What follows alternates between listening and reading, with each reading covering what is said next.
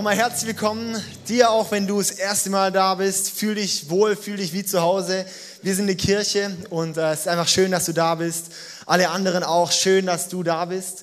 Und ähm, ja, was ich toll finde hier am ICF, wir sind einfach eine Familie. Wir sind wirklich wie, ja, wir, wir kommen zusammen, tauschen uns aus, möchten das Leben gestalten, möchten dann ermutigen. Und genau um dieses Thema soll es heute gehen. Um Liebe verändert deine Beziehungen. Und jetzt brauche ich mal eine Person mit einem dicken Bizeps. Luki, ja, hinten. Ja, Luki hat definitiv den dicksten Bizeps.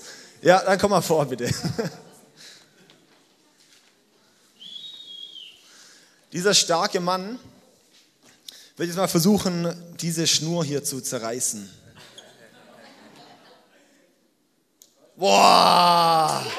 Oh, hey! Ist nicht so viel Salat, sehr gutes Zeichen. Ähm, und dann probierst du jetzt mal diese hier zu zerreißen. Hier an der, das ist eine dreifache Schnur.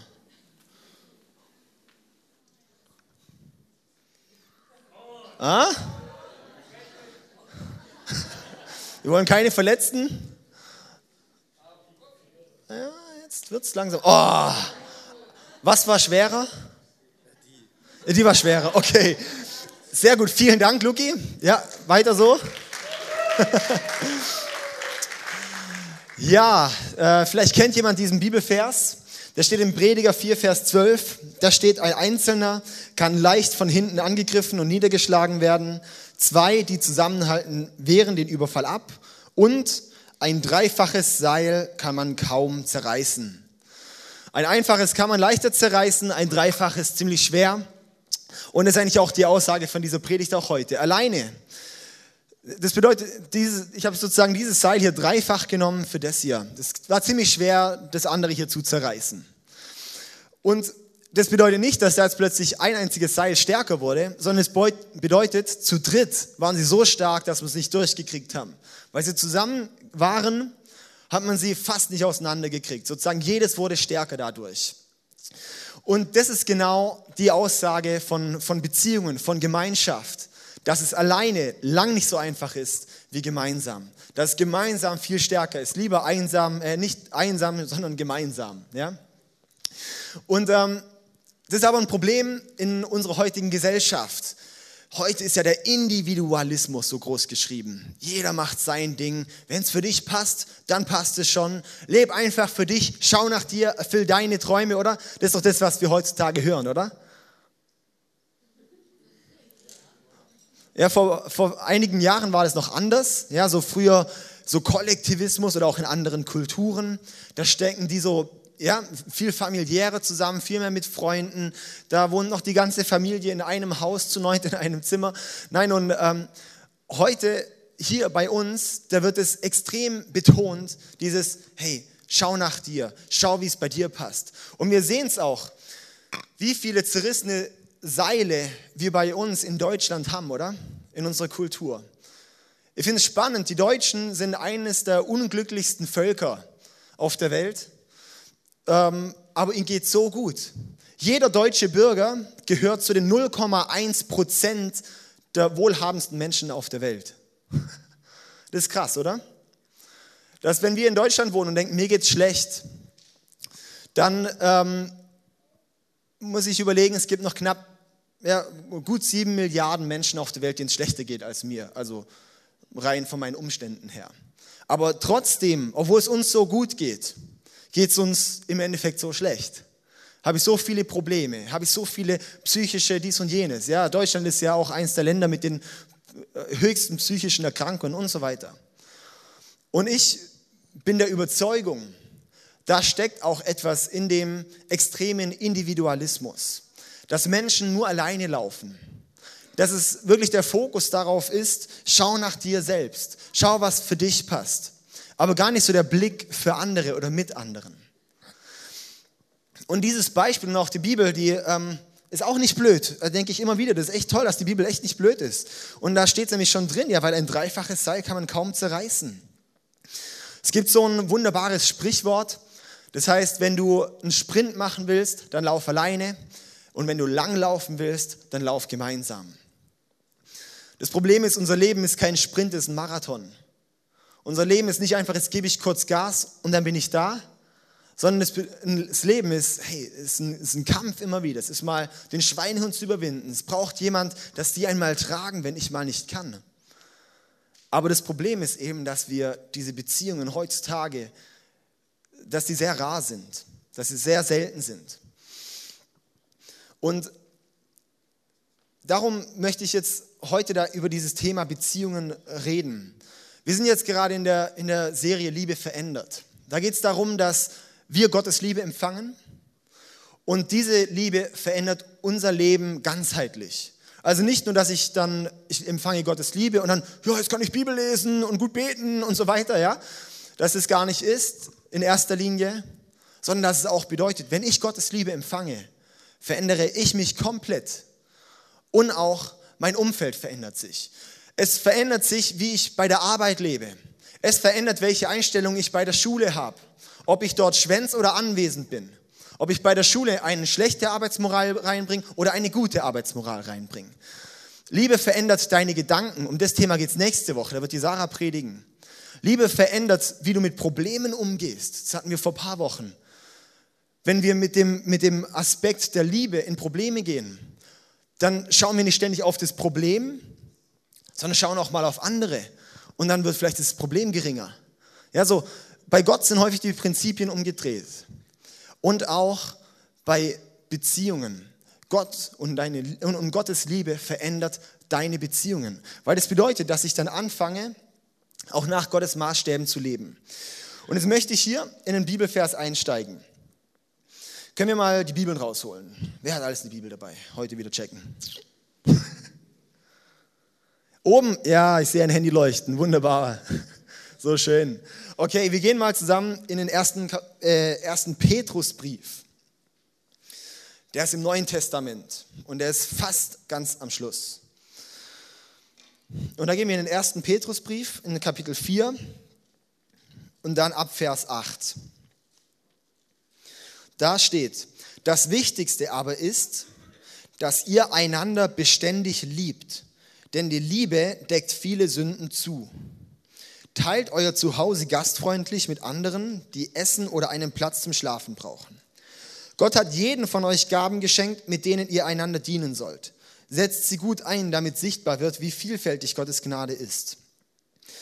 Wenn jemand redet, dann rede er so, als würde Gott selbst durch ihn, durch ihn, sprechen. Wenn sich jemand für andere einsetzt, dann setze er sich mit all der Kraft und Energie ein, die Gott ihm gibt. Dann wird Gott in allem durch Jesus Christus verherrlicht werden. Alle Ehre und Macht gehören für immer und ewig ihm. Amen. Ein unglaublich genialer Vers. Und ich möchte heute diesen Vers mit uns zusammen wirklich mal richtig noch auseinandernehmen. Und da gehen wir, oder diese, äh, die, diesen Abschnitt. Wir möchten gerade beim ersten Teilvers anfangen. Oh.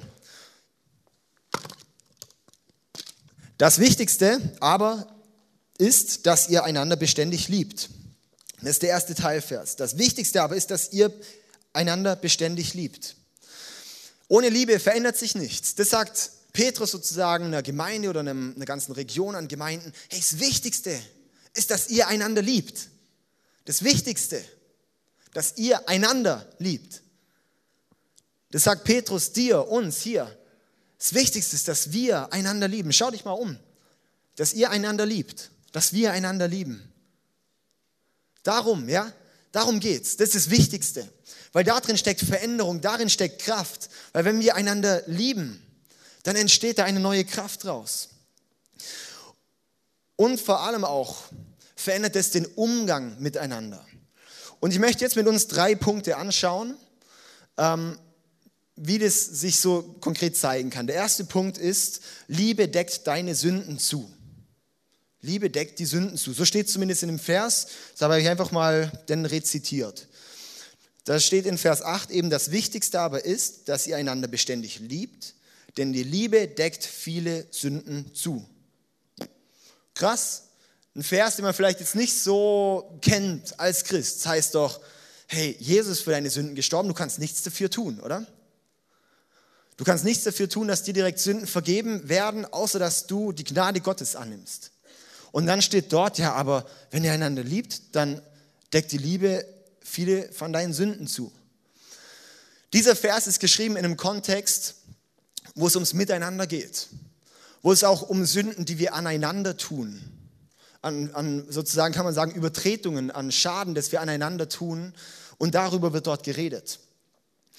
Wichtig ist hier, dass wir dort es nicht verwechseln. Ich habe hier unsere, unsere, äh, ich habe hier ein paar Brillen dabei. Das ist, dass Liebe nicht bedeutet so das Blinde. Also das soll jetzt eine Blindenbrille darstellen, sozusagen, die ist schwarz. Ja.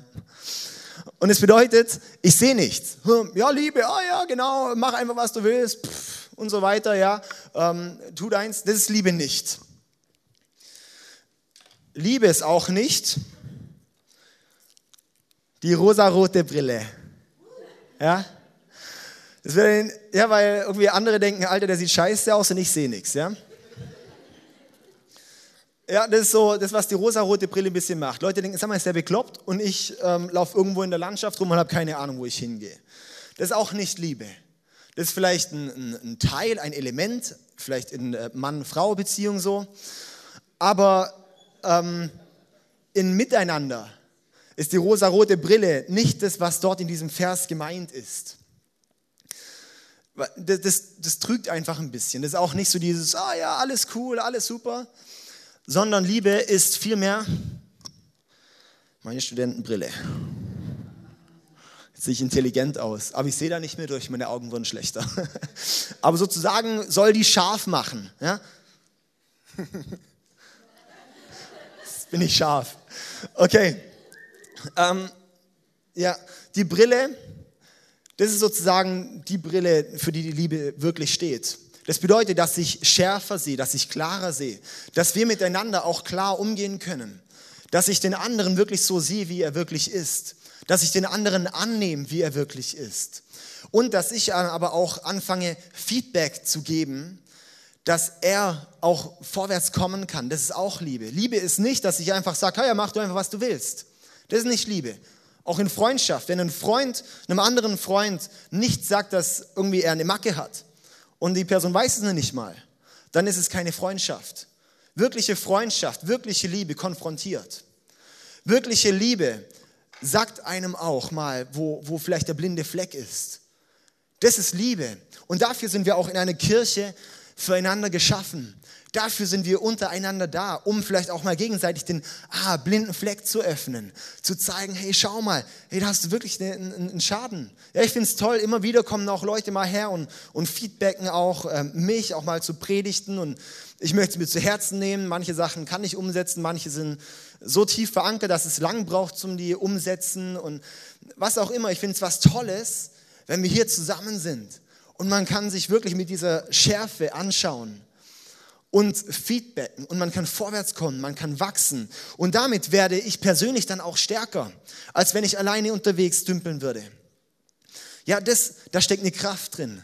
Wenn wir mit dieser Liebe einander begegnen, dann werden wir ein, ein stärkeres sein, dann wird jede Person stärker, wenn wir zusammenstehen.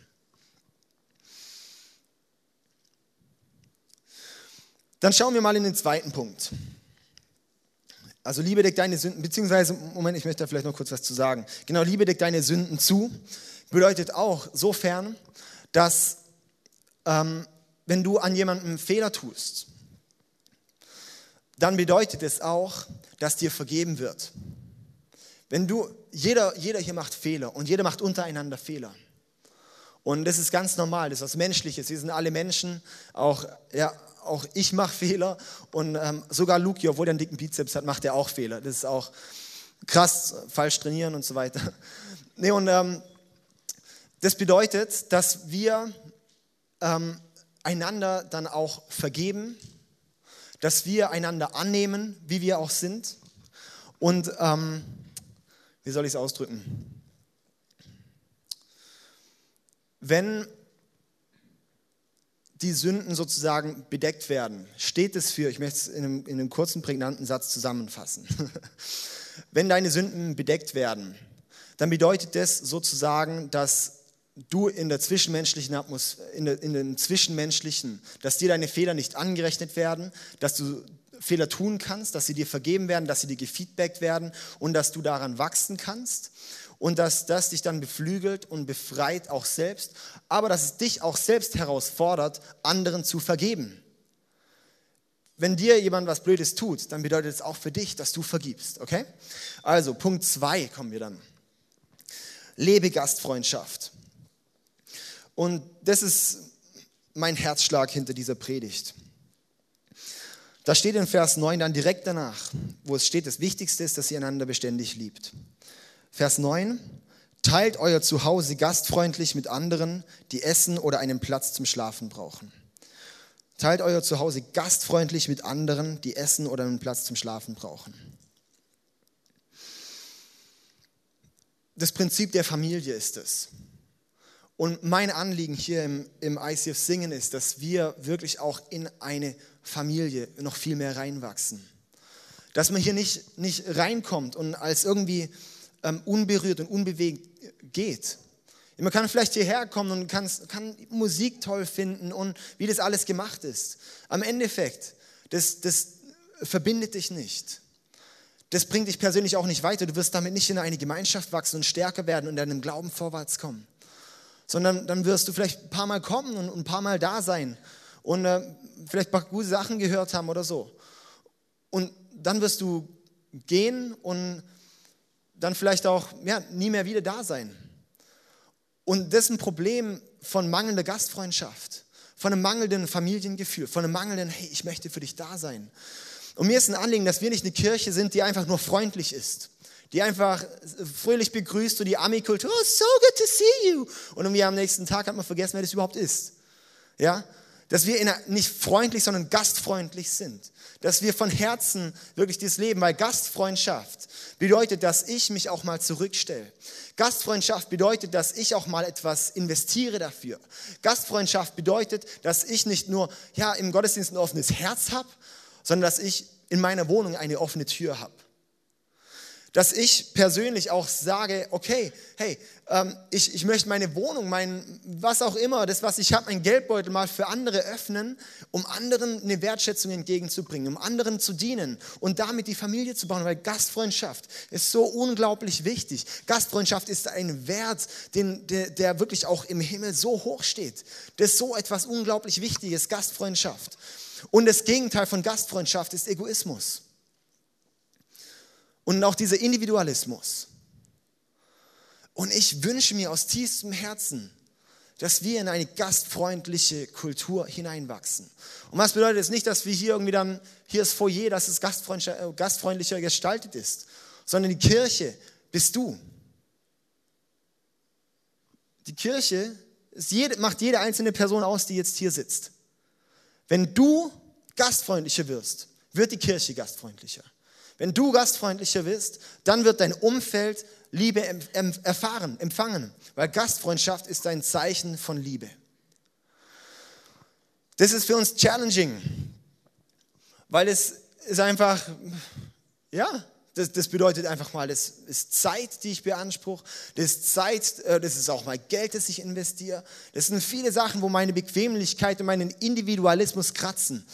Aber ich bin der Überzeugung, das ist ein Schlüssel, dass wir aus vielen von diesen Problemen in unserer heutigen Gesellschaft rauskommen, wenn wir in eine Gastfreundschaft hineinwachsen. Auch dort wieder, auch genau dieses typisch göttliche Prinzip, das unser menschliches Prinzip umdreht.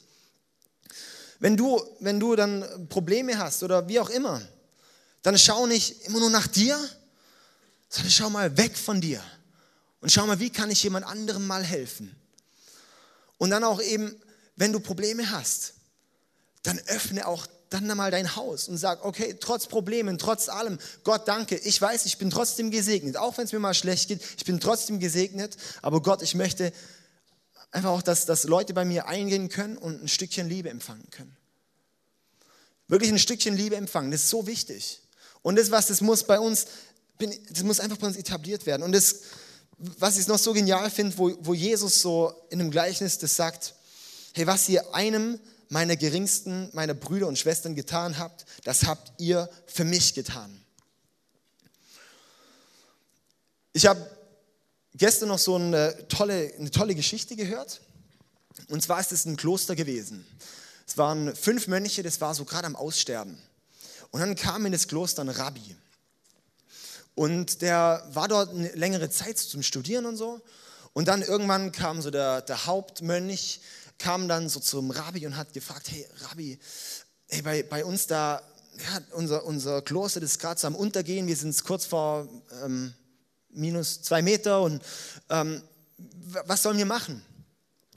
Und dann hat, hat der Rabbi gesagt, ach, ähm, ich wollte euch eigentlich noch sagen, einer von euch fünf ist der Messias. Und so, äh, wie und was? Und, äh, okay, und dann ist er zurück zu seinen, ähm, zu seinen ähm, Mitmönchen und hat gesagt, ja, der Rabbi, der hat irgendwie gesagt, hey, ähm, einer von uns ist der Messias. Und dann hat es bei denen angefangen, dass sie so ähm, halt so überlegen, oh, wer ist das jetzt? Ja, ich glaube, ich bin es nicht, aber vielleicht ist ja hier der Bruder was auch immer, ja, und, oder der oder der. Und plötzlich haben sie angefangen, ja, weil der andere der Messias sein könnte, sich plötzlich mega wertzuschätzen und zu ehren und sich zuvorzukommen und, und das Ganze, ja. Und dann plötzlich ist es wieder voll aufgeblüht und es war eine tolle Atmosphäre dort. Und ähm, das war eigentlich schon das Ende von der Geschichte. Aber was ich daraus, was, was mich da einfach dran, dran bewegt hat, ähm, wenn wir denken würden, dass jeder von meinem Nächsten Jesus ist, wie würdest du dann umgehen? Wie würdest du dann deine Zeit einteilen? Wenn du dir jetzt überlegst, genau als dein Sitznachbar, das wäre Jesus. da wären wir die ganze Woche, glaube ich, am irgendwas unternehmen zusammen. Ja? Wird man sich sofort verabreden, wird sofort schauen, hey, kann ich irgendwie was Gutes tun? Was wir einem seiner Geringsten getan haben, das haben wir Jesus direkt getan, sagt er hier. Was du irgendeinem hier im Saal tust, das hast du direkt Jesus getan. Wenn das bei uns Klick macht und zu sagen, hey, ich möchte meinem Nächsten dienen, ich möchte was Gutes tun, ich möchte meinen Nächsten ehren, wertschätzen, ihm was Gutes tun. So, als ob es Jesus wäre. Stell dir mal vor, wie unsere, wie, unsere, wie unsere Gesellschaft aussehen würde. Stell dir mal vor, wie die Kirchen aussehen würden. Stell dir mal vor, was für ein Bild von den Christen wären. Wow, hey, das sind die, hey, die andere wertschätzen, die so gut miteinander umgehen, die nicht schlecht reden übereinander, die, ja, die einmal einladen und so das Ganze. Und die haben voll eine Freude, weil ich glaube, wenn ich Jesus was Gutes tun kann, ich glaube, dann habe ich eine mega Freude, oder? Wenn es bei uns Klick macht, hey, mein Nächster ist wie Jesus. Behandle deinen Nächsten wie Jesus. Und ich möchte dich jetzt dort einladen, wirklich auch diesen Action-Step dir vorzunehmen. Und das ist eigentlich mein, mein Ziel von der Predigt, dass, dass du dir vornimmst, in diesem Monat November einmal deine Wohnungstür zu öffnen dafür, dass du jemanden wirklich Gastfreundschaft erweisen kannst aus der Familie aus, aus, aus dieser Kirche. Da möchte ich dich wirklich zu einladen und challengen. Vielleicht sagst du, okay, bei, also bei uns zum Beispiel, da ist drei, vier Mal die Woche jemand daheim. Das äh, ja, muss ich schauen, dass ich das dann reduziere, wenn ich es einmal diesen Monat machen muss. Aber vielleicht ist bei jemand anderen dann, äh, das heißt nicht mindestens, ja. Aber vielleicht ist es bei dir wirklich herausfordernd. Und vielleicht sagst du, oh, ich weiß nicht, ich bin da unsicher. Hey, dann möchte ich dich einladen, lass dich mal auf eine Herausforderung ein. Und lass dich mal darauf ein, mit dem Mindset hinzugehen, zu sagen, mein Nächster, die Person, die da kommt, die möchte ich behandeln wie Jesus. Also es nicht anbeten, aber ähm, ja, okay. Und das Schöne an Gastfreundschaft ist auch noch, ähm, hier, das, das ist eine Anrede an jeden. Das nicht irgendwie, der, das ist nicht irgendwie als eine Gabe oder sowas bezeichnet, sondern das ist für jeden. Und wenn du denkst, hey, ich bin so unfähig oder ich, ich, kann, ich kann nicht, ich kann nicht singen, ich keine Ahnung was, dann möchte ich dich einladen, hey, aber du kannst gastfreundlich sein. Und wenn du es noch nicht bist, dann kannst du es lernen. Das geht super. Dann gehen wir in den dritten Punkt. Setze deine Gaben ein. Das sind die Verse 10 und 11. Ich möchte nochmal vorlesen. Gott hat jedem von euch Gaben geschenkt, mit denen ihr einander dienen sollt. Setzt sie gut ein, damit sichtbar wird, wie vielfältig Gottes Gnade ist. Wenn jemand redet, dann rede er so, als würde Gott selbst durch ihn sprechen. Wenn sich jemand für andere einsetzt, dann setze er sich mit all der Kraft und Energie ein, die Gott ihm gibt. dann wird Gott in allem durch Jesus Christus verherrlicht werden. Alle Ehre und Macht gehören für immer und ewig ihm. Ich finde es genial. Das ist zum einen, hey, liebt einander. Hey, und wie ihr miteinander umgeht, das wirklich, das ist wie, wie Sündenvergebung sozusagen. Ihr, ihr geht miteinander um, ihr vergeltet es nicht mit Böses mit Bösem, sondern Böses mit Gutem. Ihr geht gut miteinander um. Dann lebt ihr Gastfreundschaft. Wow, wie genial ist das? Und dann als dritten Punkt, und hey, und setzt eure Gaben ein. Gott hat jedem hier eine Gabe geschenkt. Jeder hier hat irgendein Talent. Ich fand es die Woche wieder toll. Mein Auto ging kaputt. Dann habe ich am Abend Mark angerufen, keine Ahnung, wo er jetzt sitzt. Und ähm, irgendwie, hey, Problem hier mit dem, mit dem Auto, kannst du mir helfen? Ja, klar, hey, komm morgen vorbei. Er hatte sich gestern nach Stunden Zeit genommen, zu mein Auto reparieren. Das ist so krass, ja, so verschiedene Gaben, verschiedene Talente, die es gibt. Und ähm, ja, das, das, das dient alles zusammen. Oder auch gestern hier, als wieder hier am Gebäude was gemacht wurde. Ja, das ist, das ist Wahnsinn. So viele verschiedene Gaben. Oder hier die Musiker. Und äh, hinten an der Technik oder jetzt da hinten die Filmen. Hallo Filmteam, wir nehmen jetzt mal ein paar Probeaufnahmen auf, das ist ganz toll. Ja, das ist so Wahnsinn. Es gibt so viele verschiedene Gaben und Talente und alles. Und Gott hat dir auch was geschenkt. Vielleicht hast du es noch gar nicht erkannt.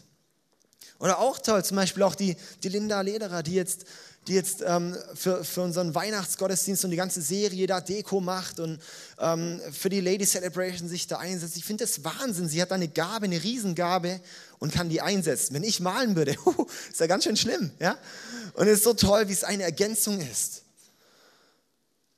Und Gott hat jedem von uns Gaben geschenkt, mit denen wir einander dienen sollen. Wir sollen sie gut einsetzen, damit sichtbar wird, wie vielfältig Gottes Gnade wird. Weil wenn wir sie einsetzen, kommt Gott zum Vorschein. Gott hat dir eine Gabe geschenkt. Das ist wie so eine kleine Krone. Das ist wie so ein, so ein Bonus, wie, wie so ein, ja, so ein, so ein Tune-Up-Paket für dich, das er dir persönlich gegeben hat. Dir ganz persönlich gegeben hat. Und wenn du das einsetzt, dann verherrlichst du Gott damit. Wenn du deine Gabe einsetzt, dann zeigst du, wie groß Gott ist.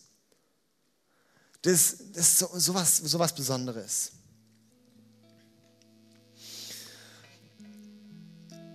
Genau, Vers 11. Und dann wird Gott in allem durch Jesus Christus verherrlicht werden. Alle Ehre und Macht gehören für immer und ewig ihm. Ich finde es was, was so wichtig ist, dass wir anfangen auch dort unsere Gaben einzusetzen. Dass dort, wo du bist, Gaben einsetzt. Und das alles im Bezug auf Beziehung verändern geschrieben. Wenn du deine Gaben einsetzt für Gott, dann werden auch Beziehungen verändert. Weil indem du anfängst zu dienen, indem du anfängst, was zu tun, wird automatisch auch in deinem Umfeld etwas verändert, werden deine Beziehungen verändert, bekommen deine Beziehungen Kraft, wenn du das, was du gut kannst, auch dort einsetzt. Wenn du dann auch die Liebe Gottes empfängst, dann wirst du hier auch im Miteinander, wirst du beflügelt werden, wirst du, wirst du vorwärts kommen, wirst du merken, dass du wächst. Weil Liebe verändert deine Beziehungen. Ich möchte, ich mache absichtlich nicht so eine, mache ersten, zweiten, dritten Schritt, vierten Schritt und ähm, dann geht es dir viel besser. Sondern Liebe verändert bedeutet ganz bewusst, setz ein, setz ein, setz ein und dann wirst du verändert. Weil dann wirst du verändert und noch viel mehr Leute verändert. Das ist, das ist ein Prinzip, das, das, da muss wirklich bei uns der Groschen fallen. Wenn ich gebe, dann bekomme ich auch. Geben ist seliger als nehmen. Aber wenn ich gebe, dann bekomme ich auch Segen. Also ich möchte dich heute dann wirklich jetzt herausfordern, dir diesen einen einzigen Action-Step vorzunehmen und ich werde dir versichern, dass ich in der einen Sache, dass die sich als gut herausstellt. Dass du darin merkst, dass sich in deinen Beziehungen oder in der Beziehung, die du dann dort lebst, etwas verbessert wird, dass dort etwas verändert wird, dass dort eine Kraft reinkommt. Liebe verändert Beziehungen. Dass du dir als Action-Step vornimmst, diesen Monat im November mal noch einmal deine Tür zu öffnen und zu sagen, hey, sei herzlich willkommen bei mir. Ja? Und kannst dir jetzt mal vornehmen oder überlegen, hey, wer wäre das? Vielleicht triffst du nachher irgendjemand draußen an der Bar oder sitzt da oder was auch immer oder schreibt eine E-Mail, hey, ich würde gern meine, meine äh, Tür öffnen, ich habe aber keine Ahnung wen oder was. Ähm, kannst du mich mal mit jemandem connecten? Schreib mir einfach eine Mail oder whatever. Ich glaube, dass dort so was Besonderes drinsteckt in Gastfreundschaft, weil das lebt unsere Welt nicht. Unsere Welt lebt Egoismus. Schau auf dich selbst. Tu, was für dich passt. Und Gott sagt, schau auf andere, diene anderen und damit dienst du mir. Also ich möchte jetzt Zeit geben, darüber nachzudenken. Dann möchte ich gleich nochmal auf die Bühne kommen und noch zum Abschluss beten.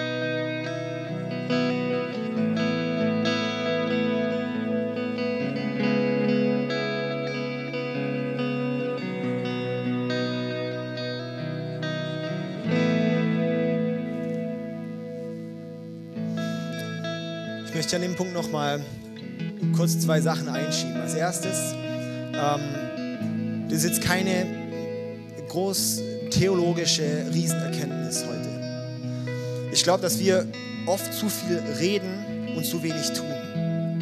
Und es soll wirklich heute eine Ermutigung sein, dass wir auch verstehen, dass der Glaube nicht nur ein geistliches Irgendwas ist, sondern dass der Glaube ganz praktisch aussieht. Dass der Glaube nicht bedeutet, ah ja, ähm, bet halt mehr für Beziehungen und ähm, keine Ahnung, lese mehr Bibel, dann werden deine Beziehungen besser. So ist es einfach nicht. Sondern der Glaube bedeutet, werde praktisch. Es sind so viele Lebensanweisungen, so viele Herausforderungen in der Bibel, wo es einfach heißt, hey, tu auch was. Fang an, deinen Nächsten zu lieben. Fang an, Beziehungen zu leben. Fang an, Gastfreundschaft zu leben. Und ist der, ich möchte dich wirklich heute da herausfordern, wirklich da Action Steps zu gehen. Dann hast du noch eine kleine Statistik, ähm, die ich jetzt die Woche noch gelesen habe. Und zwar wurden ganz viele Gemeinden untersucht. Und dort wurde auch gecheckt, ähm, was die Ursache ist, dass Menschen eine Kirche verlassen. Und das war zu 5, über 75 Prozent, weil sie nicht eine, in eine Beziehung dort gefunden haben. Ich sage eins, das ganze Zeug hier und tolle Musik und alles, alles schön und gut. Ist mir alles sowas von egal, wenn keine Beziehungen hier gelebt werden. Weil ich weiß einfach, hey, also mir, mir wird es so gehen. Ich komme hierher, habe eine coole Show und gehe wieder heim. Pff, was interessiert es mich?